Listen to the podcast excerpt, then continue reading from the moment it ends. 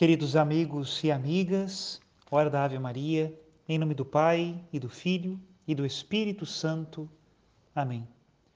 O anjo do Senhor anunciou a Maria e ela concebeu do Espírito Santo. Ave Maria, cheia de graça, o Senhor é convosco. Bendita sois vós entre as mulheres, bendito é o fruto do vosso ventre, Jesus. Santa Maria, Mãe de Deus, rogai por nós, pecadores, agora e na hora de nossa morte. Amém. Eis aqui a escrava do Senhor, faça-se em mim segundo a vossa palavra. Ave Maria, cheia de graça, o Senhor é convosco. Bendita sois vós entre as mulheres, bendito é o fruto do vosso ventre, Jesus. E o Verbo de Deus se fez carne e habitou entre nós. Ave Maria, cheia de graça, o Senhor é convosco. Bendita sois vós entre as mulheres, e bendito é o fruto do vosso ventre, Jesus. Santa Maria, Mãe de Deus, rogai por nós, pecadores, agora e na hora de nossa morte. Amém. Rogai por nós, ó Santa Mãe de Deus, para que sejamos dignos das promessas de Cristo. Oremos.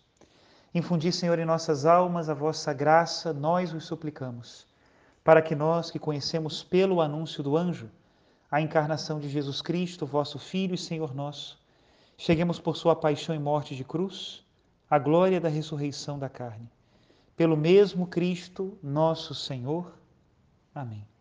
Em nome do Pai, do Filho e do Espírito Santo. Amém. Queridos irmãos e irmãs, esta é a semana da paixão. Semana que antecede a Semana Santa, onde nas Eucaristias celebramos o prefácio da paixão do Senhor e pedimos a Deus que a força da sua paixão seja também a nossa força de conversão, de mudança de vida, para que nós possamos realizar as obras de Deus pensando o que ele pensa, querendo o que ele quer, amando o que ele ama, cuidando dos que ele cuida. A nossa oração de hoje, na liturgia, diz assim: Oremos. Ó Deus, que pela vossa graça inefável nos enriqueceis de todos os bens, concedei-nos passar da antiga à nova vida, preparando-nos assim para o reino da glória por nosso Senhor Jesus Cristo, vosso Filho, na unidade do Espírito Santo. Amém. E o evangelho de hoje está no capítulo 8 do Evangelho de São João, a partir do primeiro versículo. Naquele tempo, Jesus foi para o Monte das Oliveiras. De madrugada, voltou de novo ao templo. Todo o povo se reuniu em volta dele. Sentando-se, começou a ensiná-los. Entretanto, os mestres da lei e os fariseus trouxeram uma mulher surpreendida em adultério. Levando-a para o meio deles, disseram a Jesus: Mestre, esta mulher foi surpreendida em flagrante adultério. Moisés, na lei, mandou apedrejar tais mulheres. Que dizes tu? Perguntavam isto para experimentar Jesus e para terem motivo para o acusar. Mas Jesus, inclinando-se, começou a escrever com o dedo no chão. Como persistissem em interrogá-lo, Jesus ergueu-se e disse: Quem dentre vós não tiver pecado, seja o primeiro a tirar-lhe uma pedra. E tornando a inclinar-se, continuou a escrever no chão. E eles, ouvindo o que Jesus falou, foram saindo um a um, a começar pelos mais velhos. E Jesus ficou sozinho com a mulher que estava lá, no meio, em pé. Então Jesus se levantou e disse: Mulher, onde estão eles? Ninguém te condenou? Ela respondeu: Ninguém, Senhor. Então Jesus lhe disse: Eu também não te condeno. Podes ir, e de agora em diante não peques mais. Palavra da salvação, glória a vós, Senhor. Queridos irmãos e irmãs, o evangelho de hoje se passa na cidade santa de Jerusalém. Pelo jeito, Jesus tinha o costume de passar as noites no Monte das Oliveiras.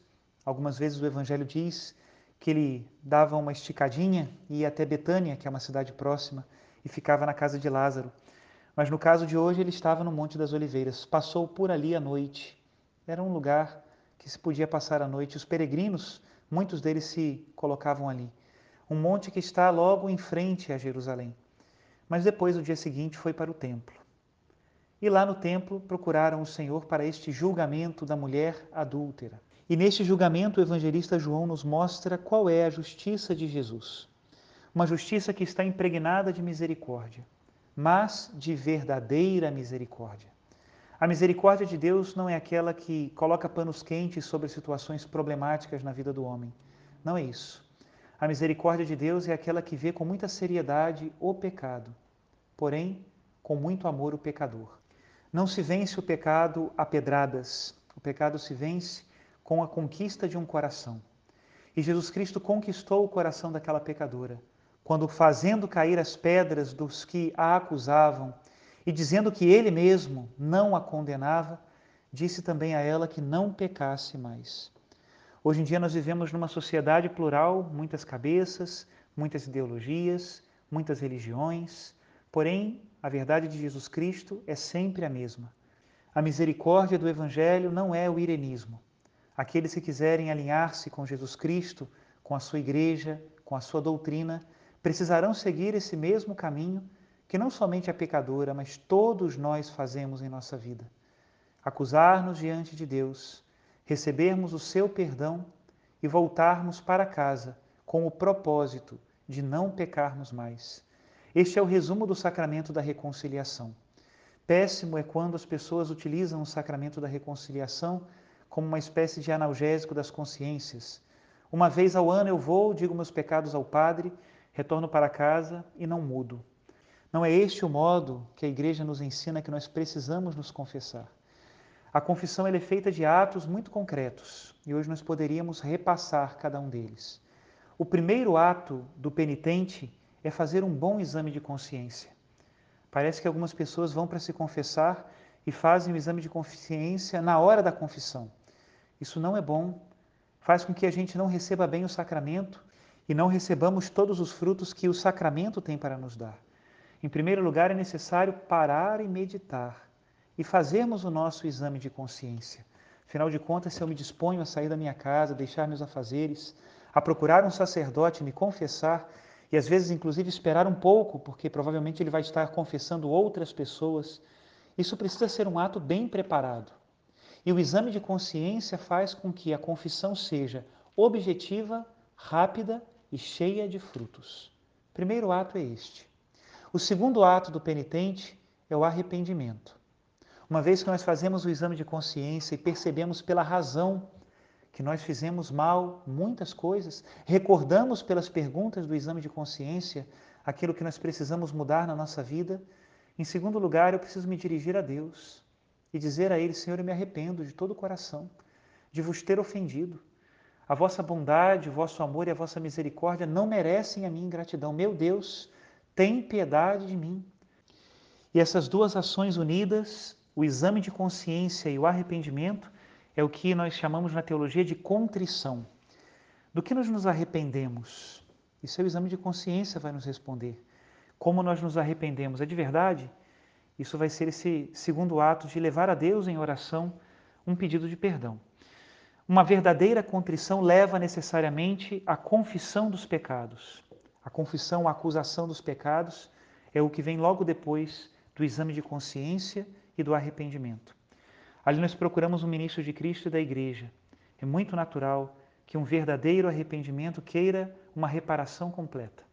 Por isso, procurar o sacerdote, humilhar-se diante dele, assim como ele mesmo se humilha diante do seu confessor, porque todos nós sacerdotes também nos confessamos e, graças a Deus, muitas vezes, isso também é um ato de humildade que alegra o coração de Deus.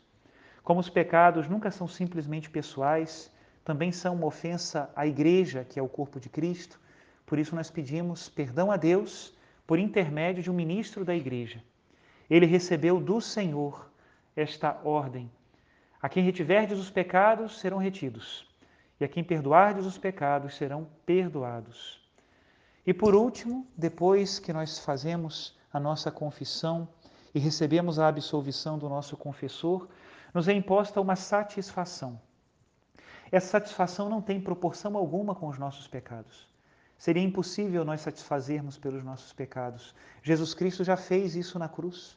Porém, aquilo que o confessor nos ordena, sejam orações, leituras, obras de misericórdia, pequenas mortificações, são modos que nós temos de termos diante de Deus a consciência de que de fato fizemos algo para que Ele nos perdoasse. Não banalizamos os nossos pecados, e a partir daí assumimos o propósito de uma vida nova.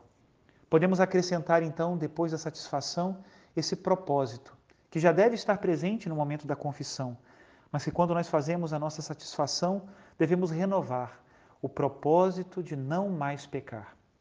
Uma confissão bem feita equivale a detestar todo pecado, sobretudo os pecados mortais, mas detestar todo pecado e desejar nunca mais cair neles.